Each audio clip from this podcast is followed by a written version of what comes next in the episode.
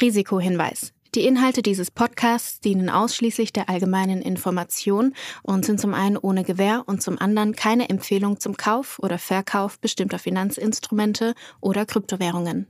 Die Podcast-Hosts oder Gäste haben unter Umständen Positionen in den besprochenen Finanzinstrumenten oder Kryptowährungen. Es handelt sich hierbei nicht um Anlageberatung. Ihr entscheidet selbst, was ihr macht.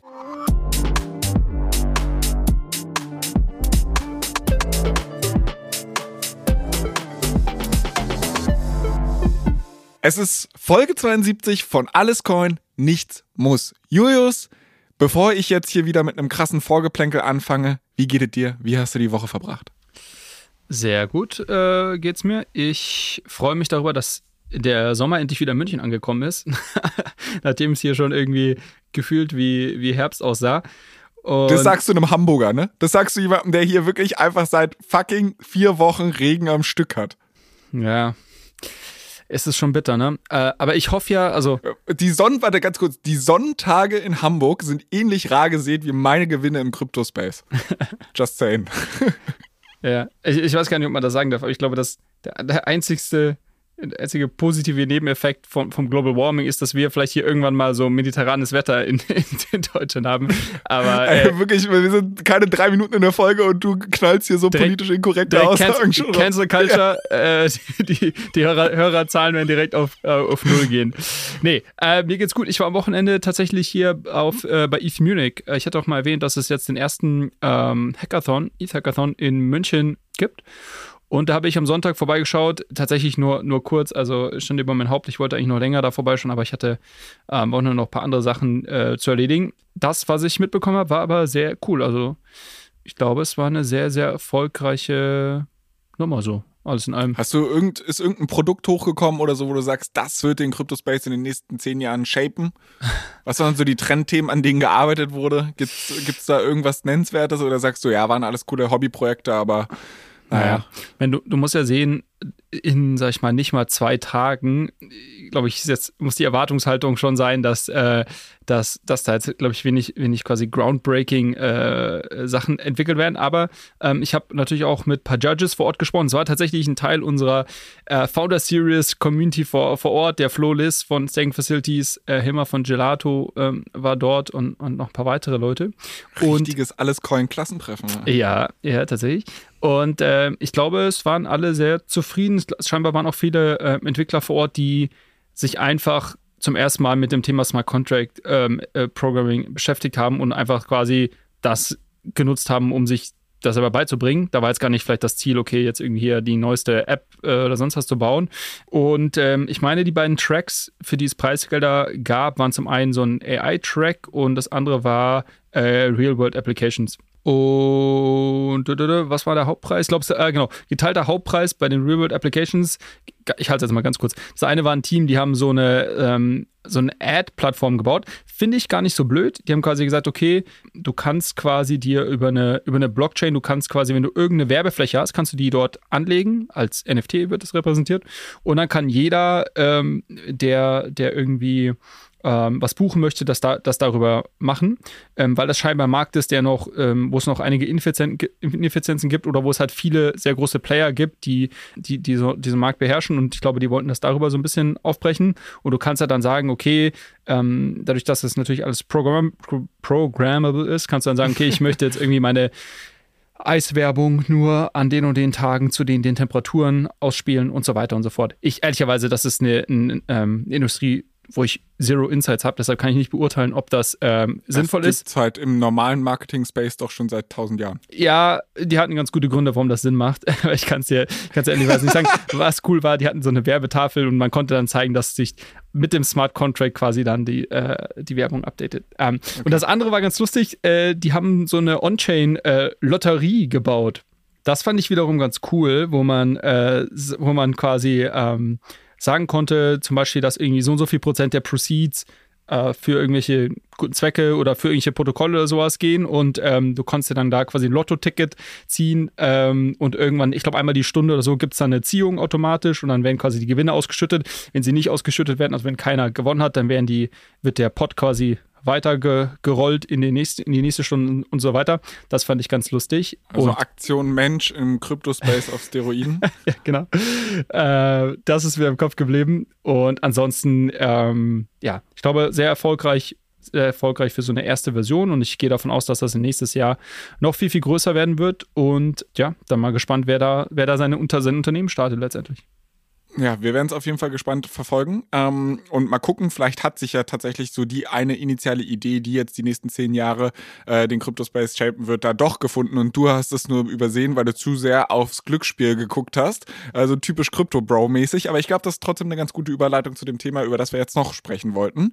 Äh, und zwar hast du dir überlegt, nachdem du letzte Woche warte mal, wie hast du es genannt? Desai? Desai? DeSci, ja genau, statt DeFi, die gibt es ja DeSci. Und diese Woche hast du mitgebracht Gamble. GambleFi? Ja. Das ist, hat irgendwas mit einem wahrscheinlich Glücksspiel zu tun, oder? Das, das hat was mit Glücksspiel zu tun. Äh, GambleFi habe ich mitgebracht, weil das ein Thema ist, was jetzt aktuell so ein bisschen äh, mehr diskutiert wird in der, in der Kryptowelt. Und Dazu habe ich eine ganz lustige Story, weil man muss ja sagen, also oftmals ist das ja ein Kritikpunkt, äh, dass, dass Leute sagen, okay, Blockchain, das ist ja nur reine Spekulation äh, und so weiter. Was gibt es denn für. Wer sagt denn sowas? Was gibt es denn für Use Cases? Ähm, vielleicht muss man auch sagen, dass quasi Spekulation an sich auch ein Use Case ist, der vielleicht irgendwo valide ist. Und wenn man da ein bisschen zurückschaut, äh, ist das ganz lustig, weil es gab 2012, 13 bereits auf Bitcoin eine, eine ganz lustige App, die Satoshi Dice hieß. Ähm, also Satoshi ähm, Würfel. Äh, nee, Dice sind die Würfel und Satoshi ja. ist quasi. ja, ja ich, ich, dachte, du übersetzt jetzt, weil also, ich versuche okay. doch hier nur zu helfen, okay. aber gut, ich habe meine Klappe. Satoshi heißt auf Japanisch Würfel. Ähm, und äh, da konntest du quasi würfeln und konntest quasi deine Bitcoin äh, gambeln. Und das war mega erfolgreich. Das war irgendwann so erfolgreich, dass, glaube ich, zu gewissen Zeitpunkten, ähm, ich glaube, an die 50 Prozent des Network-Traffics quasi über diese Gambling-Seite gekommen ist.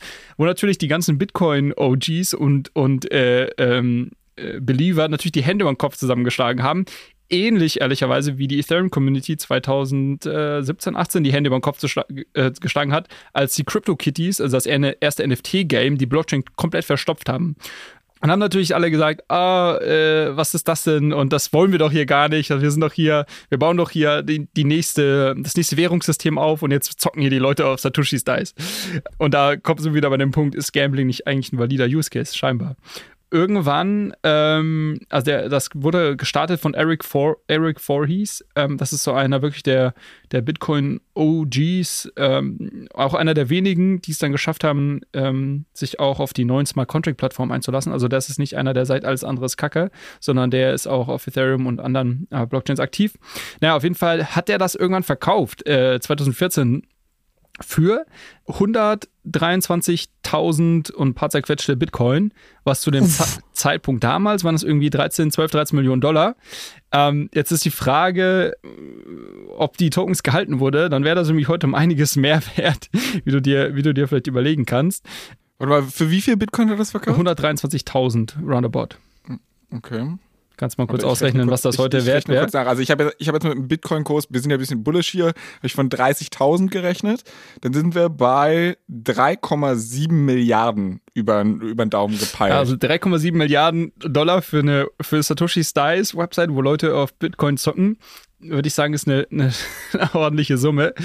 Aber ich erzähle die Geschichte eigentlich auch nur, weil das so ein bisschen zeigt, wie lange das Thema Gambling und quasi Spekulation ähm, in, in Kryptoassets irgendwie, wie lange das schon, wie weit das schon zurückgeht. Und das muss man schon sagen, ist halt auch einer der ja, Core Use Cases, wenn man es als solches bezeichnen darf. Naja, auf jeden Fall ist das natürlich aktuell wieder hochgekocht. Es gibt jetzt nämlich einige Krypto-Casinos. Also Webseiten, wo du irgendwie irgendwelche äh, Slot-Machines, irgendwie Poker, Roulette, was weiß ich was, was du halt in so einem Online-Casino alles machen kannst, äh, zocken kannst, wo du auch teilweise auf äh, Sportwetten setzen kannst wo du teilweise mit 1000x Hebel auf irgendwelche Kryptocoins wetten kannst und so weiter. Und ähm, eines dieser Casinos, was zuletzt jetzt äh, äh, relativ ähm, breit diskutiert wurde, ist Rollbit. Die sind scheinbar sehr erfolgreich damit und die haben auch einen eigenen Token rausgebracht. Ähm, und bevor wir über den Token sprechen, vielleicht, um es dir so ein bisschen vorwegzunehmen, warum muss jetzt die Cas das Casino quasi irgendwo on-chain sein? Ähm, Julius, du hältst dich hier nicht an die Spielregeln. Wie gesagt, also ich brauche ja auch noch eine Aufgabe und meine einzige Aufgabe besteht eigentlich darin, dir immer die Frage zu stellen, warum. Jetzt stellst du dir die Frage schon alleine. Äh, ja, äh, aber deine, deine Aufgabe wird ja gleich sein, hier eine halbe Stunde Monolog über deine etlichen Hausaufgaben zu führen. Von daher, ich, ich nehme mir meine Sendezeit. Äh, äh, ich nehme mir meine Sendezeit schon mal jetzt, wo ich noch kann. Und so mit das Hauptargument ist da eigentlich die, die Transparenz tatsächlich. Also zum einen, dass quasi alle Transaktionen on-chain nachvollziehbar sind und du quasi genau sehen kannst, okay, wie viel Volumen läuft über dieses Casino, zahlen die auch Gewinne entsprechend aus. Ich meine, das klingt so trivial, aber äh, es gibt etliche Beispiele, wo solche Webseiten halt auch einfach einen Rugpull gemacht haben und quasi die Gelder einfach einbehalten haben. Oder äh, ich meine, es gab dieses sehr bekannte Beispiel, ist ja auch schon einige Jahre her, wo viele Poker-Seiten dann einfach die, ähm, die Assets ihrer, ihrer User einbehalten haben und nicht mehr ausgezahlt haben und so weiter. Also ich glaube, ähm, dass auch im, im Sports-Betting-Bereich ist das auch eine Thematik. Also ich glaube, diese Transparenz ist da schon wichtig. Und was du auch hast, ist so eine äh, verifiable ähm, Randomness. Also du kannst letztendlich äh, kryptografisch nachvollziehen, dass deine Chance beim Roulette hier zu gewinnen wirklich, ich weiß nicht, was es ist, irgendwie 99. Also, dass die Karten des Casinos nicht gezinkt sind. Genau, dass die Karten nicht gezinkt sind, ähm, was ja in der, in der digitalen äh, Casino-Welt relativ einfach natürlich zu machen ist. Also, ich kann natürlich in meinem Backend irgendwie sagen, hier, guck mal, äh, beim, weiß ich nicht, Roulette, äh, spiel mal irgendwie die Null oder die Doppel-Null, weiß ich nicht, halt irgendwie mal ein bisschen seltener aus. Und das reicht dann oftmals, weil das, das Haus. Das wäre dumm, wenn du das als Casino machst, weil ich glaube, bei der Null sind doch das Haus, oder? Hab, also, du merkst, du merkst ich, ich, ich, ich stelle hier etwas vor, wo ich kein Experte drin bin. ähm, naja, aber auf jeden Fall kann man das, kann man das ja quasi theoretisch machen. Und das ist quasi ein weiterer großer Vorteil von quasi On-Chain-Casinos und warum das Thema äh, Gamblefy ähm, zuletzt gut läuft. Natürlich auch, weil die Krypto-User gerne zocken. Ähm, so, und äh, Rollbit ist da ja mit, mit so Markt, mit der Marktführer. Und was die jetzt gemacht haben und warum jetzt der Token auch so durch die Decke gegangen ist, ist, dass die gesagt haben, wir nehmen einen Teil unserer Umsätze und verwenden die dazu, den Token am Markt zurückzukaufen und zu verbrennen. Das ist dieser Buy-and-Burn-Mechanismus. Das ist jetzt nichts Neues. Das haben wir, glaube ich, auch schon mal an, äh, bei ein, zwei Beispielen besprochen, dass das einige Protokolle machen. In dem Fall ähm, hat es dazu geführt, dass der Token jetzt, glaube ich, irgendwie die Woche weiß ich nicht, über 100 Prozent zugelegt hat ähm, und, und so oder so ganz die letzten Monate relativ steil nach oben gegangen ist. Aber es zeigt halt so ein bisschen, wo es da hingehen kann. Und ähm, genau, das Thema wollte ich dir mal quasi vorstellen. Äh, äh, also, also tolle Story. Ich verstehe gerade diesen Burn and Buy, Buy and Burn, whatever Mechanismus nicht. Du, also, ich habe jetzt diese Casino-Website mhm. und ich brauche jetzt quasi deren Token, um da zocken zu können, weil ich nicht mit einer nativen Kryptowährung zocken kann oder, oder, oder wofür brauche ich diesen Token überhaupt? Das ist eine sehr gute Frage. Das kann ich dir so gar nicht beantworten, weil ich auf der Seite noch nicht gezockt habe. Ich, meine Vermutung wäre, dass du den Token, dass du vielleicht mit dem Tokens irgendwelche äh, Vergünstigungen bekommst. Und zum Beispiel, wenn du halt irgendwie deine Fees in dem Token bezahlst, dass du dann ein bisschen weniger Fee zahlst oder sowas. Das könnte ich mir vorstellen. Äh, aber da erwischst du mich gerade ein bisschen auf dem, auf dem falschen Fuß. Das kann ich dir tatsächlich nicht sagen.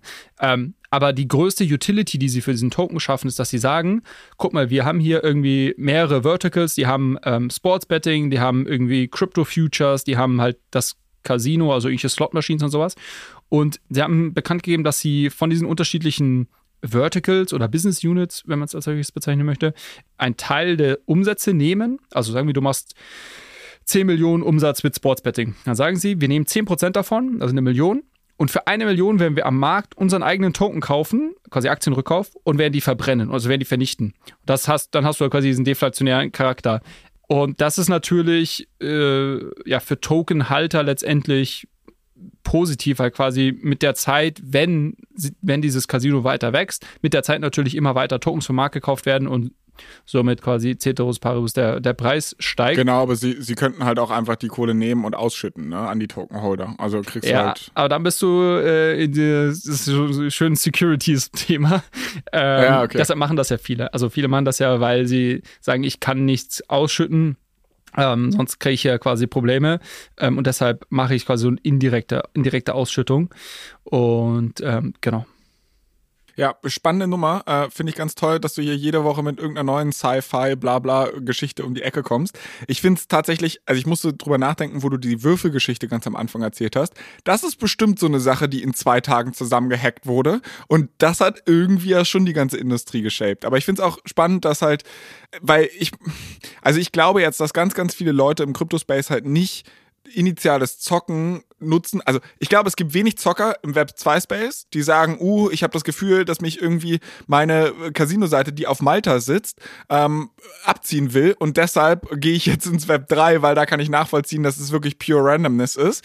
Sondern es ist halt irgendwie so, die Leute finden halt Krypto als solches interessant und werden dadurch zu Zockern. Und das finde ich halt vielleicht ein bisschen äh, das könnte halt schwierig werden, dass du da halt Leute aktiv und deshalb würde ich diese, dieses ist zocken valider Use Case im Crypto-Space vermutlich schon, aber wollen wir das halt gesellschaftlich, dass halt Leute, die halt vielleicht vorher gar nicht den Bedarf hatten zu zocken, aber weil sie den Space, die Technologie spannend finden, dann vielleicht, ich meine, das sind alles hoffentlich erwachsene Individuen, deshalb sollte man es denen nicht verbieten, aber das ist trotzdem so, ein, so eine Sache, wo ich meinen Kopf noch irgendwie drumrum wickeln kann, ja. muss oder, oder mir halt einen Gedanken zu machen muss. Weil ich mich halt auch frage, wie die Regulierung ist, weil ganz ehrlich, also wenn ich halt im Metamask kann ich halt mit 12 anlegen und dann kann ich da wahrscheinlich um echtes Geld, klar, irgendwie muss ich halt mein Fiat Onboarding und da muss ich wahrscheinlich 18 für sein, aber trotzdem irgendwie schwierig. Also was, was ich ganz interessant finde, ist so ein bisschen die Diskrepanz zwischen den unterschiedlichen Nutzergruppen. Also du hast auf der einen Seite, so das, was du gerade beschrieben hast, so diese also die Hardcore Zocker, Degens, die irgendwie äh, sich nachts um zwei den Wecker stellen, um irgendwie Pepe zu traden und danach auf Rollbit irgendwie äh, die, das, den Roulette, äh, das Roulette spielen. Und auf der anderen Seite hast du ja so diese absoluten Technologie- Fanatiker, die sagen, okay, ich baue hier irgendwie den nächsten modularen Blockchain-Stack, ähm, schieß mich tot, ZK, äh, Zero Knowledge Proof und so weiter. Ähm, und, und die sind irgendwie alle gemeinsam hier in so einen Raum eingesperrt. Und, und, und, die einen sagen, hey, guck mal, ich kämpfe dafür, dass hier die Technologie weiterkommt, dass wir in der Öffentlichkeit irgendwie besser wahrgenommen werden, dass hier der Larry Fink zum Bulle wird, dass PayPal ihren Stablecoin launcht und die anderen, ihr macht das alles kaputt, ihr zockt einfach nur weiterhin und ihr sorgt dafür, dass das, der nächste Sam Bankman-Fried hier wieder um die Ecke kommt und Sisi sich seine Villa in, äh, keine Ahnung, Hongkong leisten kann. Und das ist halt so eine, es ist so ganz lustig, finde ich, das zu beobachten, dass es irgendwie diese beiden Extreme gibt. Aber ja, it's a fact. Wir kommen nicht drum herum. Ich muss sagen, äh, warum ich gerade auch so ein bisschen lachen musste. Mir hat dein, dein einminütiger Monolog gerade sehr gut gefallen, weil ich habe ja jede Woche die tolle Aufgabe, hier irgendein so Reel für uns rauszusuchen, was wir auf unseren Instagram-Account immer posten und weil wir hoffen, dass da irgendwie nochmal ein bisschen mehr Reichweite bei rumkommt. Und ich tue mich da immer schwer, weil wir entweder so fünf Minuten Takes haben oder halt irgendwie so zehn Sekunden eine coole Line ist. Und hier hast du, glaube ich, jetzt mal was geschafft. Also ich, das wird jetzt das Snippet für diese Woche für die Leute. Okay. Aber ja. ich glaube, aber dann warte mal ab. Also ich, ich habe ja noch eine Story für dich mitgebracht. Ähm, und vielleicht, ich könnte mir vorstellen, dass die dir noch besser gefällt, Flo. Ah, ja, ja, okay. Hast du mitbekommen, dass auf Twitter Creator jetzt bezahlt werden? Auf X. Was ist Twitter? Auf X, Entschuldigung. Auf X. Ja, okay, ja. Hast du es mitbekommen? ja, so ein bisschen am Rande. Genau, ist ja eigentlich, eine ganz, eigentlich finde ich eine ganz interessante Entwicklung, dass man sagt, okay, äh, die Leute, die hier irgendwie guten Content auf der Plattform machen, ähm, an denen verdienen wir ja letztendlich, also quasi die, die Influencer, also auf Instagram jetzt das Vergleich, der Vergleich, wenn quasi äh, die Influencer, die irgendwie massive Followings haben, äh, an die Leute wird natürlich Werbung ausgespielt und somit verdient äh, Facebook oder Meta quasi darüber ihr Geld. Und das gleiche passiert ja auf, auf X, äh, Twitter. Ja, wir bleiben bei Twitter. Ich ja, höre mir auf, wir, wir, fangen gar nicht ernst an mit der Nummer. Äh, ja, aber hier, also YouTube macht das ja schon lange so, ne? Also YouTube, ja, du lädst genau. ein Video hoch und du hast ja quasi schon Creator. Richtig, richtig, genau. Ähm, und und Twitter hat das jetzt auch angefangen, ähm, uns so ein bisschen Creator zu bezahlen. Ähm, und es gab jetzt vor, vor genau einer Woche, also diese Woche nehmen wir an einem Donnerstag auf, am 17. Ähm, und ich hatte mir letzte Woche schon, wir haben ja letzte Woche Freitag aufgenommen, da habe ich mir schon überlegt, ob ich das Thema mit reinnehme, weil es die Nacht davor äh, angefangen hat und ich äh, auf Twitter so, so, ein paar Meldungen dazu gesehen hatte. Und da dachte ich mir, nee, es ist irgendwie noch zu früh. Äh, und das, das, vielleicht, vielleicht geht es auch wieder weg. Aber es ist relativ explodiert die Woche. Äh, und zwar spreche ich von einer neuen App, die heißt Friends Tech. Und was du dort machen kannst, ist dir ja, Aktien oder Anteile an deinen Lieblingscreatern, Friends oder Influencern zu kaufen. Jetzt wirst du vielleicht sagen, warum sollte ich das machen? ähm, das, das eine ist, um vielleicht deinen Lieblingsinfluencer damit irgendwie zu unterstützen und ihm zu zeigen, ihm oder ihr zu zeigen, dass, dass ähm, es, es dir was wert ist. Äh, das andere ist, dass wenn du so eine, ähm, so eine Anleihe hältst, so ein Share hältst, dann hast du automatisch die Möglichkeit, in einem privaten Chat mit dieser Person zu schreiben. Und der dritte Aspekt, und jetzt sind wir wieder beim Gambling oder bei der Spekulation, ist der, dass du einfach sagen kannst, ich bin früh dabei und ich weiß genau, der Flo Adomait, der ist jetzt Bestseller-Autor, der wird noch ein Buch schreiben. und wenn Friends Tech erstmal groß wird, dann werden ganz, ganz viele Leute sich Anteile beim Flo kaufen, weil sie ihm privat schreiben wollen, bedanken wollen, dass er so ein toller äh, Autor ist und auch noch einen tollen Podcast macht. Und deshalb äh, sehe ich das alles schon vorher und kaufe mich jetzt schon ein. Denn die Preisfindung bei diesen Aktien ähm, äh, gestaltet sich nach, äh, an, äh, nach, ähm, äh, nach Angebot und Nachfrage. Und je mehr Leute den, die Aktien kaufen, desto ähm, höher geht der Preis. Okay, aber also ich tausche quasi ja eigentlich ein Upfront Payment von den Leuten, die an mich glauben, gegen halt einen Revenue Share meiner künftigen Einnahmen, oder? Äh, nee, nicht direkt. Ähm, also das Einzige, was du versprichst, ist ein, ähm, einen privaten Channel. Ach geil. Ja gut, ich würde sagen, wir legen uns jetzt hier so einen Friendstack-Account an. Also, ich habe äh, hab, hab schon einen. Äh, ist, äh, die sind diese Woche mit, also die sind letzte Woche Donnerstag äh, ähm, äh, tatsächlich mit so einer Private Beta gestartet. Also wieder so dieses klassische Clubhouse-Spiel, Invite-Codes, bla bla bla. Ähm, und, und, mich lädst du nicht ein, ja, du Arsch? die, du, du, warst, glaube ich, schon genug beschäftigt. Ähm, und was natürlich passiert ist, ist, dass die Leute sich dann äh, die, die größten Crypto-Influencer auf Twitter rausgesucht haben und sich natürlich bei denen mit, mit, mit Aktien äh, eingedeckt haben, weil sie gesagt haben, okay, was wird der durchschnittliche Krypto-User machen, der auf die Plattform kommt? Der wird irgendwie nach den großen Namen suchen und sich da eine Aktie kaufen und vielleicht kann ich das schon irgendwie frontrunnen. Ja, so gesehen, also ich würde das aktuell so einordnen. Ich finde es ein interessantes Experiment. Für mich ist es absolute Spekulation. Es gibt da auch noch so Themen wie, wenn du irgendwie auf die Data Privacy klickst auf dieser App, dann steht da nur so Coming Soon. Also man muss da, glaube ich, wirklich aufpassen, wenn man, das, wenn man das nutzt. Aber vielleicht zwei Gedanken dazu. Also das eine finde ich, was sie cool gemacht haben, die haben das mit so einer Progressive Web App gemacht. Das heißt, im App Store könnte ich das nicht machen, weil Apple würde sowas nie zulassen und nimmt sich ja immer ihre Fee und so weiter. Das heißt, im App Store kriegst du so ein Produkt nie, nie durchgeschippt. Aber was sie machen, ist quasi, äh, wenn du auf die Webseite gehst, auf deinem Handy, steht da, du musst jetzt hier irgendwie auf diesen Button mit dem Pfeil nach oben klicken und dann kannst du draufdrücken auf dem Bildschirm, auf meinem Home-Bildschirm speichern. Und dann speichert das quasi das Ganze als eine Art App, in Anführungszeichen, bei dir auf dem Home-Bildschirm ist eigentlich ein Browser-Tab, den du da Ein Browser-Tab, das du dir speicherst als App, genau. Und ja. die User Experience ist dann aber in der App sehr nativ, wie als würdest du quasi wirklich eine App benutzen. Äh, und somit umgehen sie so ein bisschen diese ganze äh, App Store-Nummer. Von daher ganz gut gelöst. Und das zweite Thema, was ich mir gedacht habe, und das ist tatsächlich nicht mein Gedanke, sondern das hat mir irgendjemand zugerufen am Wochenende, war so ein bisschen, nimm mal dieses Modell und jetzt kombinier das mal mit so einem OnlyFans also quasi OnlyFans ja super erfolgreich, auch natürlich in shady Ecken, aber auch einfach irgendwie Leute, die auf Social Media großes Following haben, die sagen, okay, ich gebe hier nochmal quasi exklusiveren Content für irgendwie meine Hardcore-Fans frei und die bezahlen mich dafür. Da könntest du so ein, so ein Modell natürlich auch drauf fahren lassen, dass du sagst, okay, ähm, meine, meine frühen Fans oder meine Early Believer, die sollen irgendwie dann auch an meinem, äh, weiß ich nicht, an meinem Reichtum oder an meinem Growth partizipieren und die können sich hier quasi Anteile an mir kaufen. Äh, ja, Moment mal, aber jetzt wirst du ja wieder zwei Dinge durch, also dann sind wir ja wieder bei dem Modell, dass ich halt wirklich einen Revenue Share mache. Oder, oder warum, ja, du bezahlst warum ja nicht profitiere ich? Du bezahlst ja nicht dafür. Naja, aber okay, also ich bin jetzt äh, irgendwie ein OnlyFans-Creator, so eigentlich. Ja. Und ich gehe jetzt, ähm, gut, ich habe nicht das Gesicht dafür, aber anyways, also gibt es wahrscheinlich auch noch andere Sachen, die dabei brauchst, OnlyFans abgehen. Flo brauchst dein Gesicht dafür. Und meinst du, meine Füße sind schön genug?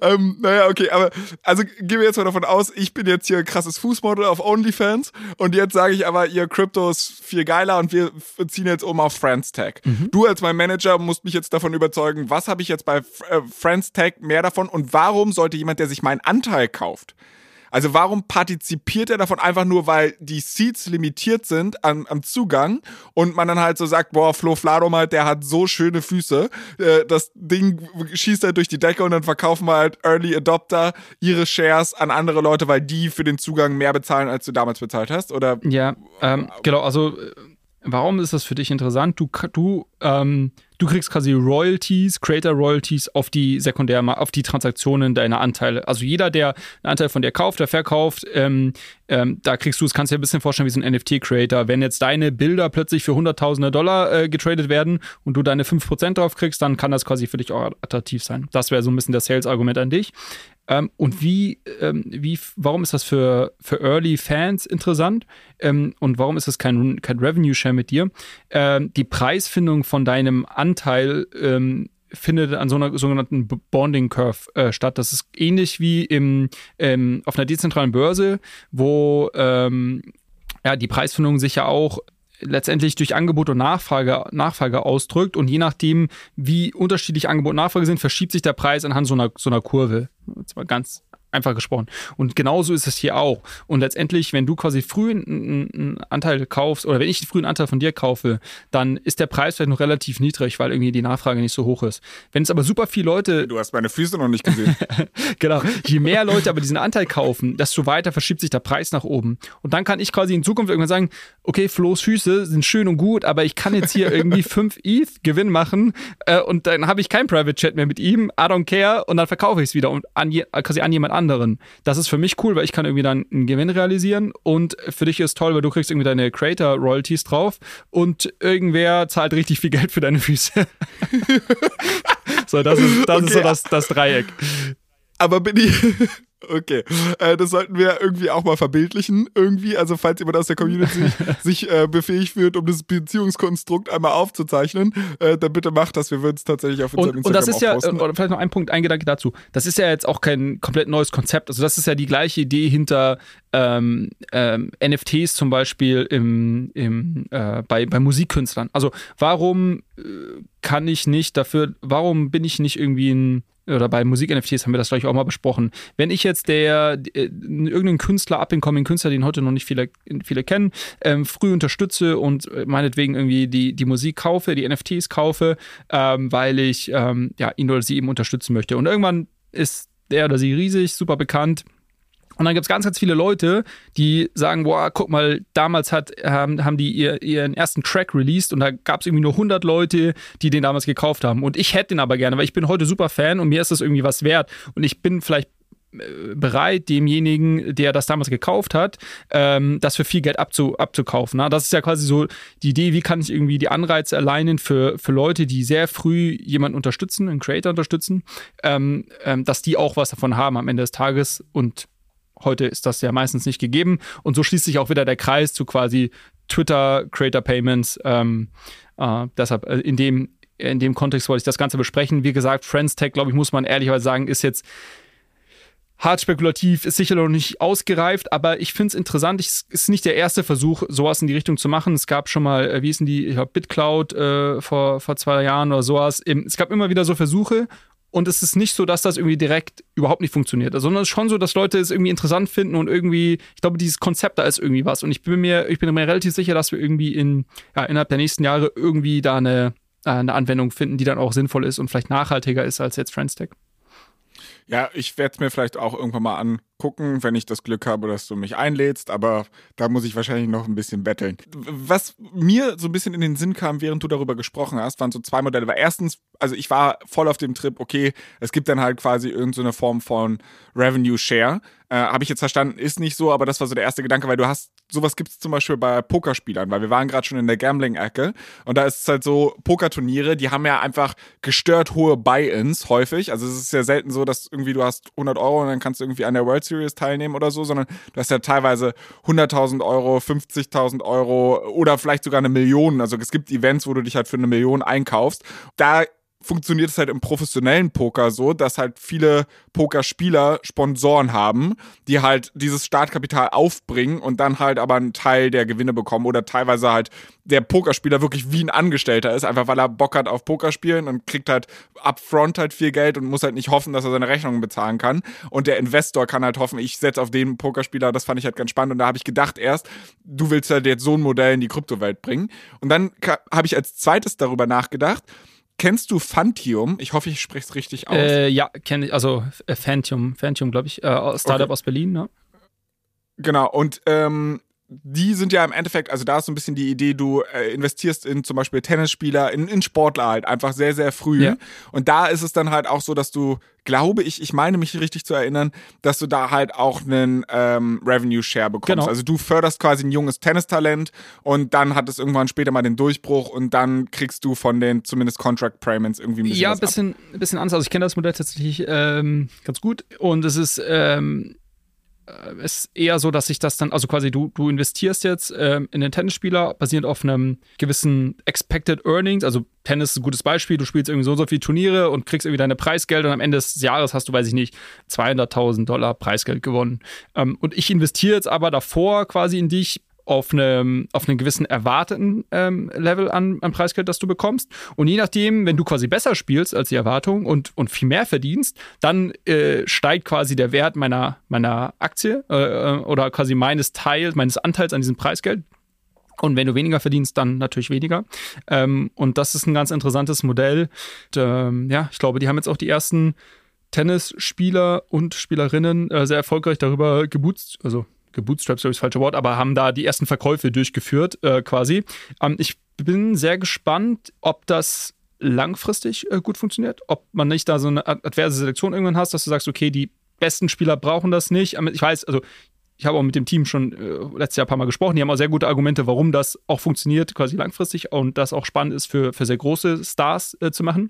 Und die andere Frage ist natürlich, äh, für welche ähm, Sportverticals kannst du das alles machen? Weil ich glaube, du brauchst quasi immer, also im Fußball ist zum Beispiel schwierig, na, was also so ein, so ein, Spieler, der jetzt irgendwie bei Dortmund oder bei Bayern oder sonst wo ist, der gewinnt ja jetzt keine Preisgelder, sondern da musst du es an irgendwie an andere Sachen koppeln. Ähm, aber ich glaube grundsätzlich, also Sport ist so eine, eine so mit Leiden, da gibt es so viel Leiden, Leute haben so viel Leidenschaft für Sport und die lieben ihre Lieblingssportler. wenn du das noch irgendwie mit, mit, mit Zocken, mit Finanzen zusammenbringst, also das, da, da, können wir hier Gamblefy zwei Stunden sprechen. ähm, deshalb, ich glaube, äh, da werden wir noch viel Spannendes sehen und ähm, hoffentlich ähm, äh, wird Phantom da auch irgendwie die Nuss knacken und was, was richtig, richtig Großes bauen. Ja, finde ich schön, dass du jetzt so aus der Hüfte geschossen deine Meinung zu abgeben konntest, weil es war vorher auch nicht abgesprochen, dass wir über das Thema nee. sprechen. Das war tatsächlich gerade ein spontaner Einfall. Ähm, aber ja, eine andere Sache, die wir aber trotzdem auf jeden Fall geplant haben, ist ja, dass ich diese Woche richtig ackern musste und ich hatte viel, viel weniger Zeit für meine Hausaufgaben, weil wie gesagt, wir nehmen an einem Donnerstag auf und ähm, du warst ja letzte Woche komplett gehypt, weil Coinbase den On-Chain Summer ausgerufen hat. Äh, äh da erste Frage an dich. Ist das Hype-Feeling noch da oder hast dich wieder ein bisschen beruhigt? Äh, ja, doch, würde ich schon sagen. Also auch sowas, äh, Friends Tech zum Beispiel auch auf Base gelauncht. Ne? Also es gibt jetzt schon irgendwie, ähm, ich glaube, dieses, ähm, dieses Flywheel, das die Base Chain, sag ich mal, den Entwicklern viel verspricht im Sinne von, hey, wir werden hier viele Nutzer drauf bekommen und deshalb bauen dann viele Entwickler auf der Base-Chain. Ich glaube, man sieht schon so erste Datenpunkte, dass das funktionieren könnte, aber ich glaube, wir müssen es ein bisschen länger beobachten. Äh, äh, bevor du jetzt anfängst, da ist mir, fällt mir eine Sache ein, die ich noch kurz erwähnen wollte. Uniswap ähm, hat nämlich, äh, die machen gerade irgendwie so eine ah, so eine Tour, wo sie jetzt irgendwie zu unterschiedlichen Layer 2 Ökosystemen ähm, die exploren. Und äh, im September, äh, also da gab es einen Tweet dazu von, von Uniswap, im September ist dann die Base-Chain dran. Ähm, und, und, und, ehrlicherweise wahrscheinlich werden sie dann irgendwie äh, eine, eine Twitter-Live-Session oder irgendwie einen Podcast mit den Leuten von diesen unterschiedlichen Blockchain-Ökosystemen machen und so weiter. Ähm, und auf jeden Fall sind da so zwei große Augen dahinter. Und das ist bei den anderen Chains nicht. Also Uniswap plant irgendwas auf Base, auf jeden Fall, da kommt was. So, das vielleicht so als Mini-Alpha-Source. Wir wissen nicht, was es ist. Ich habe Spekulationen gesehen, dass Leute gesagt haben, Uniswap wird eine App-Chain auf Base launchen. I, I, don't know. Vielleicht launchen sie einfach Uniswap X, dieses neue Protokoll dann auf, auf Base. Ähm, auf jeden Fall, da wird auch was passieren. Sorry, Flo. Okay. Nee, ich äh, finde ich, find ich ja spannend. Wie gesagt, bei mir wird jetzt auch ein bisschen Monolog. Aber ich versuche es kurz zu halten. Aber vielleicht nochmal als kurzer Recap, was war überhaupt meine Hausaufgabe? Du kamst letzte Woche um die, um die Ecke und hast gesagt, hier Coinbase hat mit dem Launch der Base Chain den On-Chain Summer ausgerufen. Vision ist halt irgendwie, keine Ahnung, 12 Millionen Menschen auf die Blockchain zu bekommen und dann sind wir alle happy. Und damit haben sie halt, oder um halt quasi den Anreiz auch Leuten zu geben, dass sie die Base Chain benutzen, haben sie bestimmte Aktionen auf der Website. Ich glaube, es war On-Chain Summer oder On-Chain Summer. Ja, On-Chain Summer. On Summer. Genau. Und da hattest du so ein bisschen letzte Woche Freitag angeteasert, dass an dem Abend des Freitags und auch noch den kompletten Samstag, weil wir haben ja irgendwie Zeitverschiebung mit den USA und so, eine Möglichkeit war, ein Spiel, ein Trading Card Game, was halt dann auch auf Base gelauncht ist, wo man halt eigentlich so ein Starter Deck braucht, um das, um das überhaupt spielen zu können und so. Da gab es dann halt irgendwie Superior Access oder ich, ich weiß gar nicht, ob man da normalerweise nicht reingekommen ist, so, aber auf jeden Fall wurde das halt für 24 Stunden, gab es da irgendwie diese Aktion. Und du hast gesagt, hey, da kannst du irgendwie zwei Sachen gleichzeitig mit ausprobieren. Erstens, wie funktioniert dieses ganze Base-Chain-Ding überhaupt? Und zweitens, äh, probier doch einfach mal dieses Spiel aus. Und ich bin ja nicht so der Research-Guy im Crypto-Space, sondern ich stolper ja einfach so durch die Gegend und versuche halt mich irgendwie so durch die Interfaces durchzufriemeln. Und habe das dann halt damals auch gemacht. Also ich hatte ja in meiner Metamask ähm, auch hatte ich noch Ethereum und ich hätte mir jetzt denken können, okay, bridge ich das irgendwie auf die Base Chain oder keine Ahnung und das erschien mir alles irgendwie kompliziert.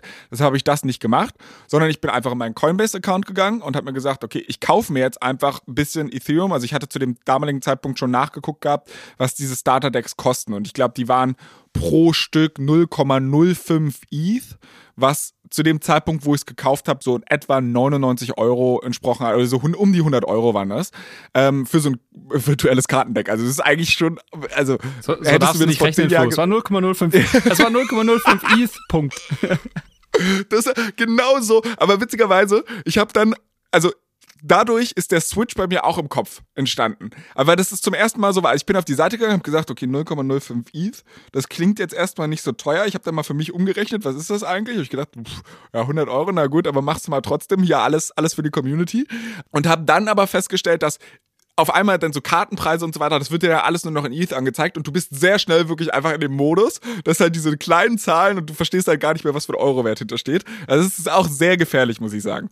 Naja, auf jeden Fall habe ich dann aber geguckt, okay, wie viel muss ich da jetzt überhaupt drauf bekommen und dann hatte ich mir aber gedacht, so, ich kaufe jetzt nicht äh, nur 100 ETH, weil keine Ahnung, was jetzt wieder Transaktionskosten sind oder keine Ahnung. Bin einfach in meinen Coinbase-Account reingegangen, habe Ether gekauft, da musste ich noch überhaupt nicht auswählen, auf welcher Chain oder keine Ahnung und dann habe ich halt einfach gesagt, okay, schick das auf meine, meine Metamask-Adresse. Also zu dem Zeitpunkt hatte ich noch nicht meine Coinbase-Wallet angelegt. Hatte quasi einfach ne, Cent gemacht. Und das war halt richtig geil eigentlich, weil ich musste, ich habe mir jede Bridging-Nummer oder was was ich sparen können, sondern ich konnte halt einfach auswählen, ja, nimm nicht Ethereum Mainnet, sondern nimm die Base Chain. Das war halt ein Dropdown-Menü. Hab's einmal ausgewählt. Quasi komplett vernachlässigbare Transaktionskosten. Die ganze Nummer war innerhalb von zwei Sekunden oder so war das Geld da, also auf meiner Metamask dann. Und das war schon eine richtig, richtig coole Experience. Also es ist wahrscheinlich mit vielen anderen Layer 2s, da bin ich jetzt nicht so erfahren, wie das auch generell bei Coinbase funktioniert. Aber das war halt einfach schon von der Produkt-Experience echt cool. Dann war es halt da drüben, so das erstmal als Vorab-Experience zu, zur Base-Chain. Und die zweite Sache, die ich dann ja machen musste, ist dieses Spiel ausprobieren. Und das wiederum fand ich nicht ganz so geil. Ähm, weil da war es halt so, also ich habe mir erstmal durchgelesen, worum geht es äh, überhaupt in dem Spiel. Noch eine, eine, Frage ganz kurz. Also du hast, nur damit ich das verstehe, du hast in deiner Mobile Wallet äh, die ETH gekauft und dann auf die Metamask oder auf dem, im Browser, äh, also auf dem Desktop? Ich habe auf der Coinbase App Mobile ja? okay. hatte ich Ethereum gekauft und? und hatte dann halt gesagt, ja okay, so meine meine primäre ja normale Software-Wallet ist halt aktuell noch Metamask. Dazu kommt aber gleich, ich bin jetzt nämlich auch geswitcht, aber dazu gleich okay, mehr. Okay, okay. Äh, aber ich, ich habe erstmal hab erstmal so gedacht, okay, nimmst du mal das bestehende Setup, weil das kennst du wenigstens. Und habe dann halt einmal mir rübergeschickt. Und da fand ich halt cool, das ist irgendwie keine Bridging-Problematik, weil sowas finde ich immer kacke. Das ist halt wirklich eine beschissene User-Experience. Und das war halt in dem Fall einfach cool. Okay. Es war alles irgendwie sehr smooth. Dann kam ich halt zu diesem Parallel, diesem Trading Card Game ich muss sagen, es sieht scheiße aus. Also, ich finde halt wirklich, das ist halt keine liebevoll designten Karten. Es sieht halt irgendwie aus, als ein ChatGPT. Du hast da irgendwie so richtig, weiß ich nicht, arme Prompts reingegeben, so, aber die Story, das Storytelling, was sie drumherum gemacht haben, das fand ich sehr cool. Also es ist ein bisschen im Endeffekt so ein Sci-Fi-Setting, wo du dann irgendwie so, ja, wir haben den Mars besiedelt und wir haben gleichzeitig irgendwie Leute, die da irgendwie Asteroiden rumdingsen und gibt halt so unterschiedliche Zivilisationsformen und die kämpfen halt gegeneinander. Du brauchst eigentlich die Backstory nicht wirklich, weil die, die Mechanik des Spiels ist auch super, super einfach. Naja, auf jeden Fall ich dann dahin, hab mir da so ein Starter-Pack gemintet und dann connectest du halt auch noch deine Wallet damit. Das geht auch relativ schnell. Ich glaube, wenn du eine Coinbase Wallet hast, also das wird dir da auch empfohlen. Das hatte ich halt nicht. Ich hatte nur die Metamask Wallet zu dem Zeitpunkt benutzt. Und das war nicht so geil, das dann zu connecten. Und ich habe dann auch ewig gebraucht und ich habe schon Angst gehabt, dass ich was falsch gemacht habe, weil du kriegst den Access erst, wenn du das Starter Package hast Und ich hatte quasi das Starter-Package gekauft, aber keine Möglichkeit, das mir irgendwo anzeigen zu lassen. Hab dann erst einen Account bei Parallels registrieren können. Und dann war aber das Starter-Package nicht in meinem äh, in, in, meinem Account drin. So, das war halt, also es hat irgendwie so eine Weile gedauert, weil du dann erst freigeschaltet okay. wirst und so weiter. Also du hast, um das nochmal zusammenzufassen, du warst quasi auf einer Website, hast dort ein NFT gemintet. Diese NFT ist quasi dieses Starter-Pack. Ähm, ja das dann natürlich in deiner Wallet liegt und das brauchst du, um Zugang zu dem Spiel zu bekommen, weil das Spiel aktuell noch in der Beta-Phase ist und man braucht quasi so ein Starter-Pack, um das überhaupt spielen zu können. Nachdem du dich registriert hast beim Spiel, wurde es dir dann aber dort nicht angezeigt und du konntest quasi nicht loslegen. Okay. Genau. So, also du hast halt, du, den Account kannst du auch sofort ähm, erstellen. Und ich glaube, dafür brauchst du das NFT nicht mal, aber das Onboarding okay. funktioniert dann halt erst später, wenn, also sie brauchen generell so 10 bis 20 Minuten, hatten sie zu dem Zeitpunkt gesagt. Das hat bei mir ein bisschen länger gedauert. Und äh, ja, den, den war es halt so, ich war ein bisschen verwirrt, ich habe überall auf dieser Seite gesucht und die Seite ist auch scheiße formatiert, also wenn du sie halt nicht, äh, es ist nicht komplett mobile optimiert und das fand ich irgendwie nicht so dolle. Das hatte mir auch so ein bisschen die Lust genommen, dann war aber irgendwann alles da und dann kriegst du auch noch so haufenweise Free Packages, also du kriegst dann noch so ein paar mehr Karten, aber dadurch, dass die Karten halt nicht so schön designt waren, ich hatte beim beim letzten Mal noch so erzählt, dass ich eigentlich so ein Trading-Karten-Fan bin, aber das hat mich jetzt halt leider nicht so 100% abgeholt. Und dann musst du auch tatsächlich das Ding installieren. Also ich habe gedacht, das ist alles browserbasiert, aber ist es halt nicht. Also du, du musst dann halt nochmal so einen so ähm, Desktop-Klienten halt dir runterladen, um das zu spielen. Vielleicht geht es auch browserbasiert, aber bei mir, also ich musste auf jeden Fall es runterladen. Ja, und Spiel ist halt so. Ach, so, es ist ein ne, bisschen wie Hearthstone oder also klassische, du, du spielst halt gegeneinander, versuchst die Punkte des jeweils anderen halt runterzulegen. Also es ist ein Duellspiel mhm.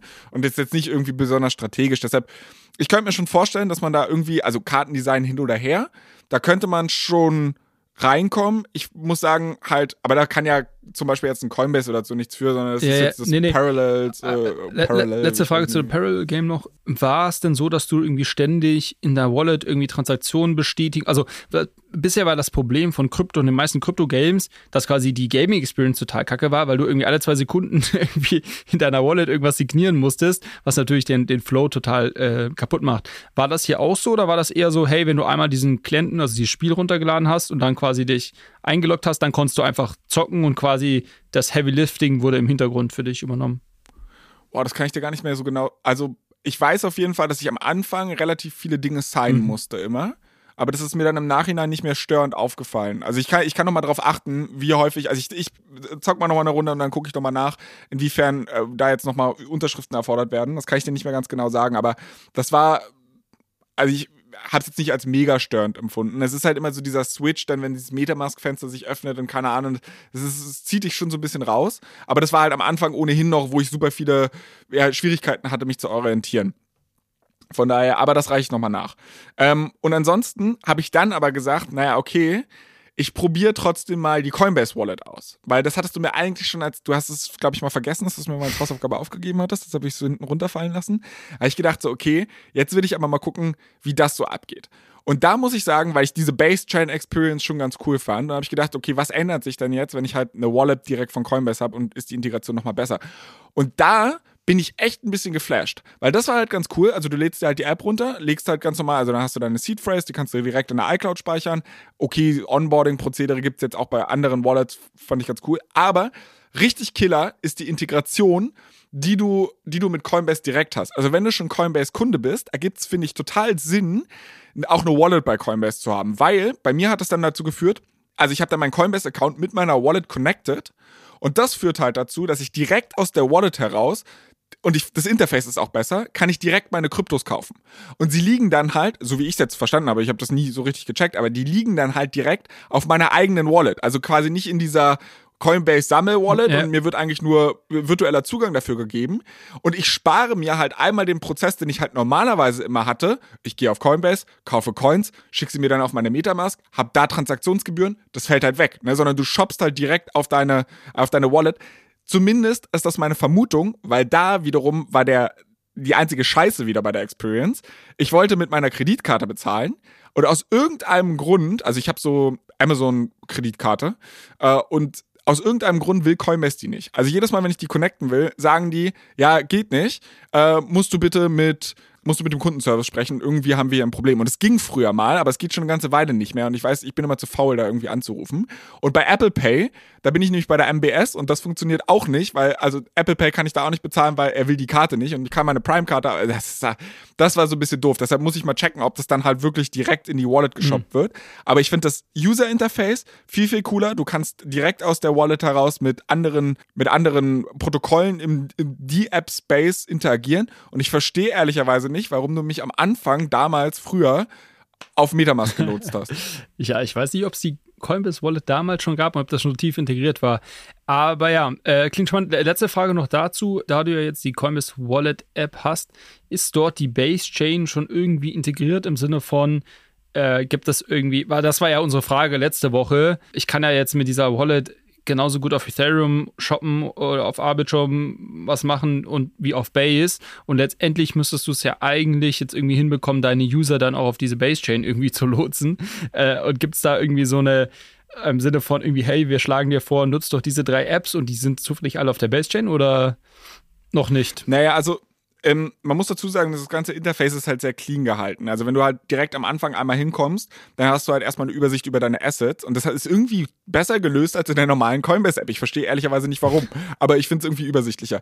Dann hast du unten so einen Tab Transaktionen, da gut, da habe ich jetzt halt noch nichts drin. Und dann hast du halt Browser und wenn du darauf gehst, hast du äh, Quests und dafür kannst du Rewards verdienen. Und da ist natürlich der erste Quest äh, zur Base Bridgen. Mhm. Und da kannst du halt draufklicken und dann kannst du halt Push-Benachrichtigungen aktivieren und dann steht hier halt, was du machen musst. Was ist zu tun? Base ist ein neues Netzwerk, das von Coinbase mit dem Ziel gegründet wurde, eine Milliarde Benutzer on-chain zu bringen. Und dann kannst du hier halt was machen und so wirst du halt quasi geonboardet. Okay. Also das haben sie schon integriert in diesem D-App-Browser, den sie da normalerweise haben.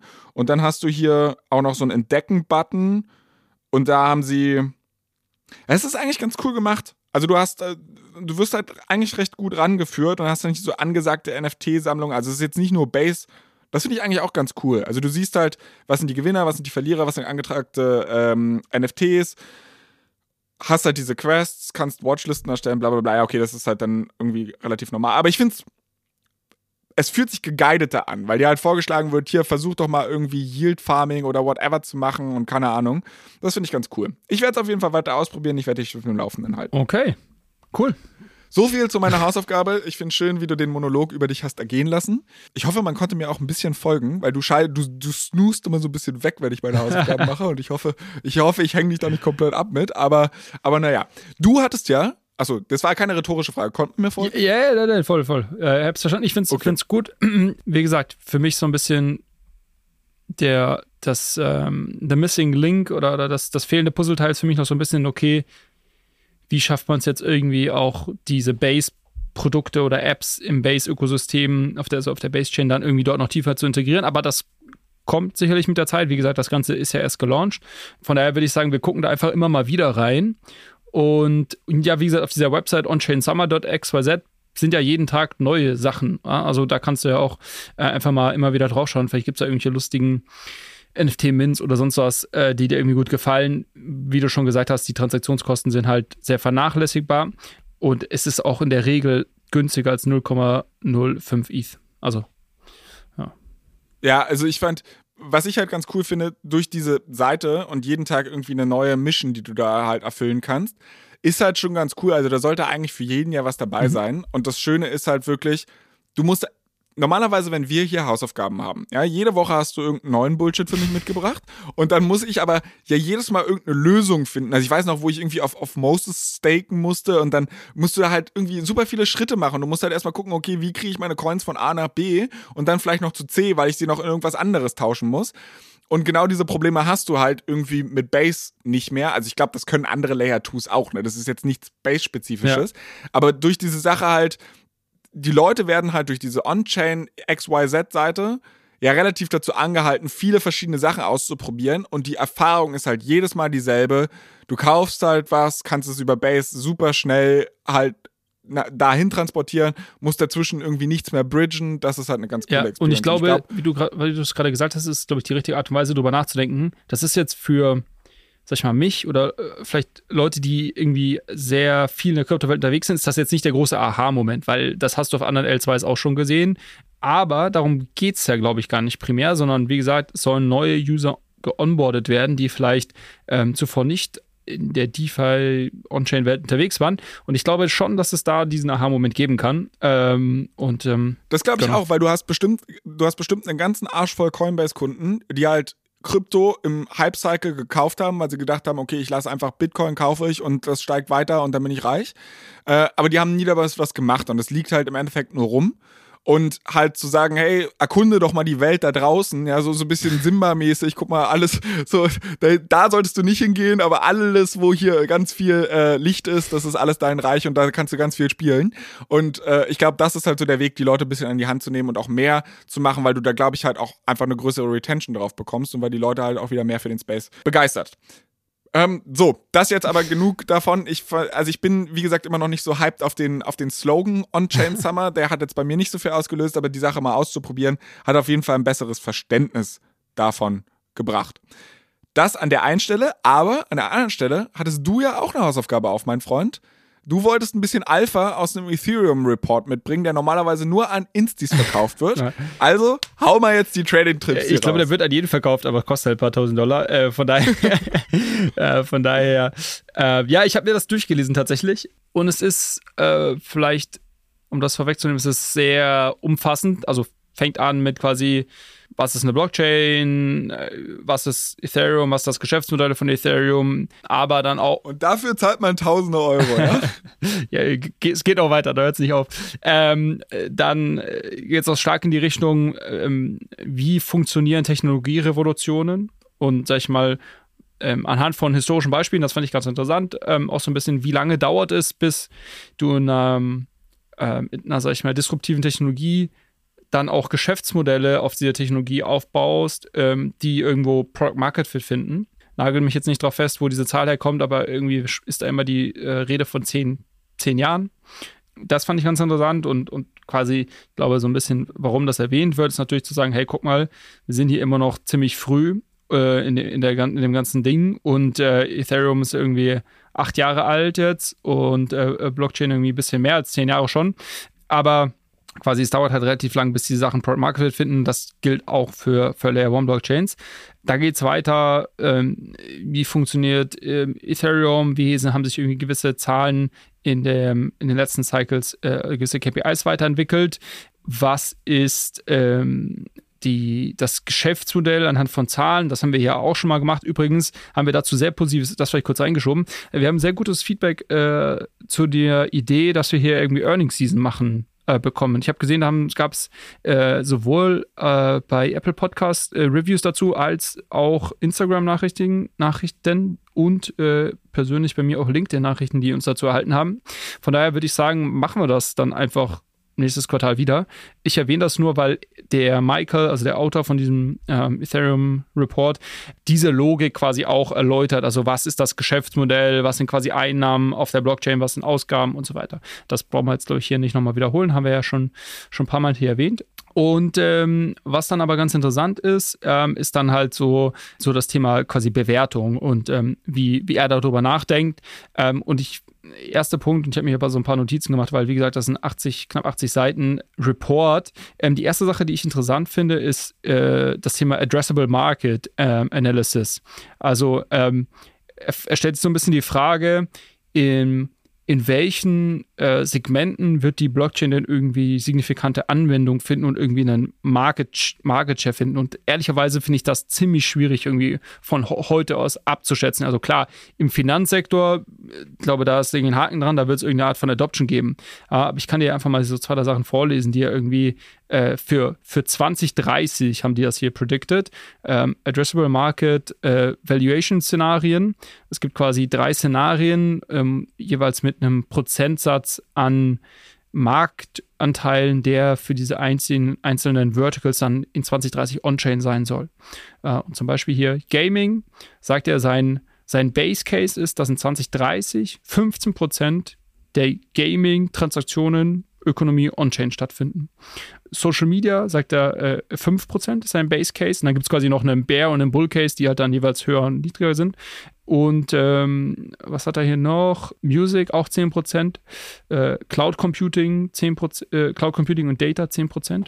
Und es äh, gibt noch ein paar weitere, aber das nur so als Beispiel. Und ich finde das halt super schwer. Also quasi, woran machst du das jetzt heute fest, dass irgendwie in, was, was haben wir, 23, in sieben Jahren äh, irgendwie 15% der Gaming-Transaktionen on-chain stattfinden? Es könnten auch fünf sein, es könnten auch 30 sein, es könnten auch irgendwie, keine Ahnung. Also das finde ich noch, das finde ich noch so ein bisschen tricky, ehrlicherweise, dass das alles. Gut, aber das gilt doch, das gilt doch aber für jede, also jede Prognose, die zumindest für die Sozialwissenschaften oder irgendwie einen gesellschaftlichen Kontext hat. Also, dass ich halt irgendwie abschätzen kann, wo die Sonne in 15 Jahren steht oder in sieben Jahren. Gut, die bewegt sich ja nicht, aber irgendwie, du weißt, was ich meine, so, ne? Also, dass ich die Umlaufbahn von irgendwie Planeten abschätzen kann oder wo ein Asteroid in sieben Jahren gelandet ist.